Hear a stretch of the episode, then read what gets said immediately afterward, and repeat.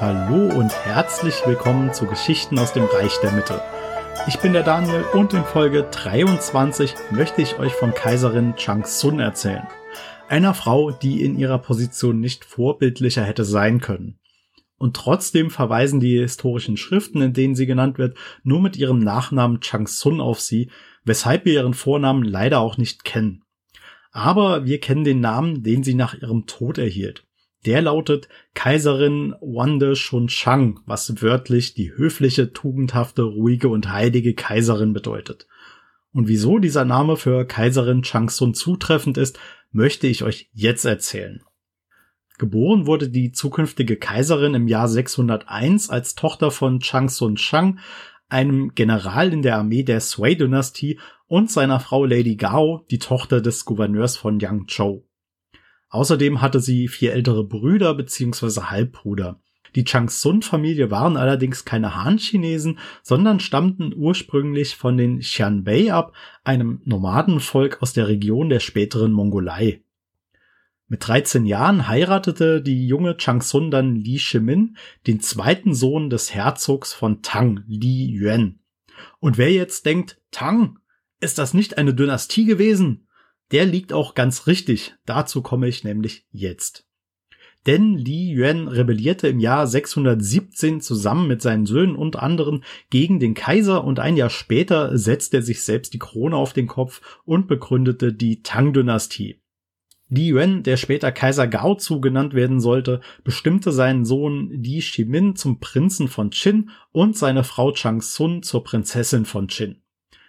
Und während der militärischen Kampagnen zur Einigung Chinas nach dem Fall der Sui-Dynastie stellte sich Li Shimin als der fähigste aller Generäle heraus und es entwickelte sich eine Feindschaft zwischen ihm und dem Kronprinzen, seinem Bruder Li Jianchang. Es kam natürlich, wie es kommen musste, und Li Jianchang sowie ein weiterer Bruder namens Li Yanji wollten Li Shimin tot sehen. Sie planten ein Attentat, von dem Li Shimin allerdings Wind bekam. Der Hinterhalt schlug natürlich fehl und Li Shimin bezwang und tötete dabei seine beiden Brüder zusammen mit seinen Soldaten. Daraufhin zwang er den Kaiser, ihn zum Kronprinzen zu machen, was Chang Sun automatisch auch zur Kronprinzessin machte. Und nur zwei Monate später überließ Kaiser Gao zu Li Shimin den Thron, der von nun an als Kaiser Taizong regierte. Und natürlich machte das die Kronprinzessin auch zur Kaiserin und Kaiserin Chang Sun war als tugendhafte und bescheidene Frau bekannt. Was gar nicht so selbstverständlich ist, wenn man in einem Umfeld lebt, in dem man quasi alles haben kann und es an nichts fehlt. Schon als Prinzessin von Qin besuchte sie jeden Morgen ihren Schwiegervater Kaiser Gao zu, wie es nach konfuzianischer Lehre ihre Pflicht war. Und auch als Kaiserin kümmerte sie sich um andere. Wenn eine der kaiserlichen Konkubinen oder eine Zofe krank wurde, brachte die Kaiserin persönlich Medizin und Essen und kümmerte sich um die Kranke. Außerdem lehrte sie Bescheidenheit im kaiserlichen Palast. Als die Amme des Kronprinzen nach mehr Luxus für ihn fragte, antwortete Kaiserin Changsun, alles, worüber sich ein Kronprinz Gedanken machen sollte, ist genug Tugenden und Ansehen zu erlangen. Wieso sollte er sich über zu wenige Güter sorgen? Ein weiteres Beispiel ist die Hochzeit einer ihrer Töchter.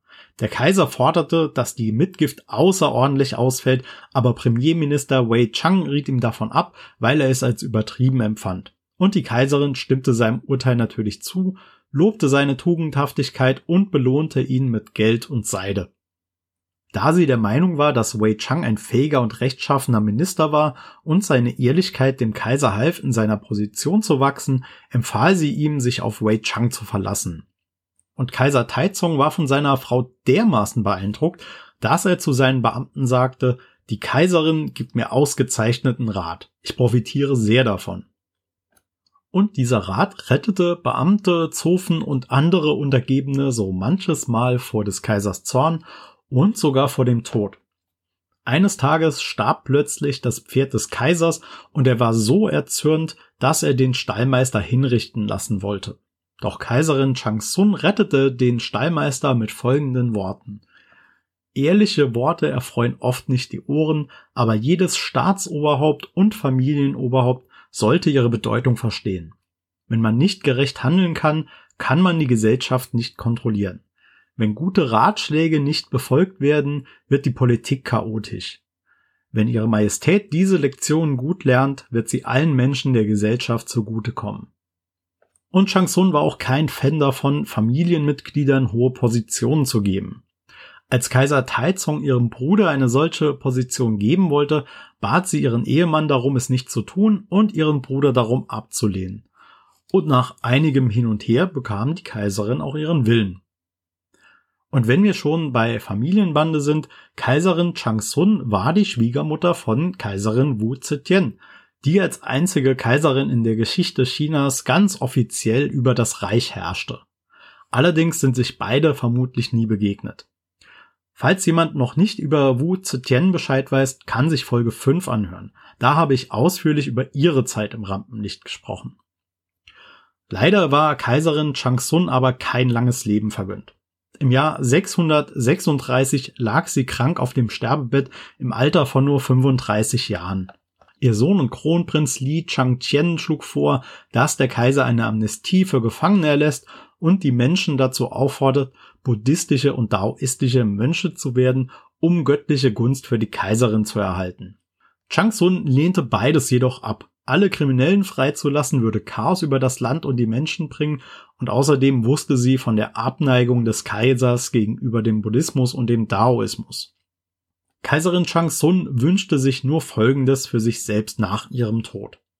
Während meiner Lebzeit habe ich den Menschen nichts geleistet und ich sollte ihnen mit meinem Tod keinen Schaden zufügen. Ich hoffe, dass ihr keine Grabstätte errichten lasst und die Menschen zur Arbeit und das Reich zur Verschwendung von Ressourcen veranlasst. Macht einen Hügel zu meinem Grab und verwendet im Grab nur Dinge aus Ziegeln oder Holz. Außerdem wünschte sie sich, dass der Kaiser ihren Familienmitgliedern keine Machtpositionen gibt, da sie nur durch die Heirat von Changsun mit Kaiser Taizong und nicht durch ihre eigenen Taten und Tugenden zu ihren Ehren gekommen sind. Und während ihrer Lebzeit hat Kaiserin Changsun ein Werk namens Beispiele für Frauen Nüze geschrieben, das nach ihrem Tod an den Kaiser übergeben wurde. Leider ging das Werk bis heute verloren aber nachdem Kaiser Taizong das Buch gelesen hatte, sagte er, dieses Buch, geschrieben von der Kaiserin, ist in der Lage, ein Vorbild für Generationen zu sein. Es ist nicht so, dass ich den Willen des Himmels nicht kenne und nutzlos trauere, aber jetzt, wenn ich den Palast betrete, kann ich ihre korrigierenden Worte nicht mehr hören. Ich habe eine wunderbare Hilfe verloren und ich kann sie nicht vergessen. Ich hoffe, euch hat die Geschichte über Kaiserin Changsun gefallen. Lasst mich das gerne wissen, indem ihr mir Feedback gebt. Dazu gibt es natürlich eine E-Mail-Adresse, nämlich fuchsgeistmedien@outlook.de. Und es gibt natürlich auch meinen Twitter-Kanal at Podcast der Mitte, auf dem ich zusätzliches Material zum Podcast poste und auf dem ihr mir natürlich auch schreiben könnt. Alle Links dazu gibt es wie immer in den Show Notes. Und ihr könnt mir sehr gerne helfen, den Podcast weiter zu verbreiten, indem ihr ihn weiterempfiehlt oder auf Apple Podcasts oder Spotify eine Bewertung abgibt. Und dafür bin ich euch wie immer sehr, sehr dankbar. Nächstes Mal traue ich mich aus aktuellem Anlass an ein Ereignis, das nur 50 Jahre zurückliegt.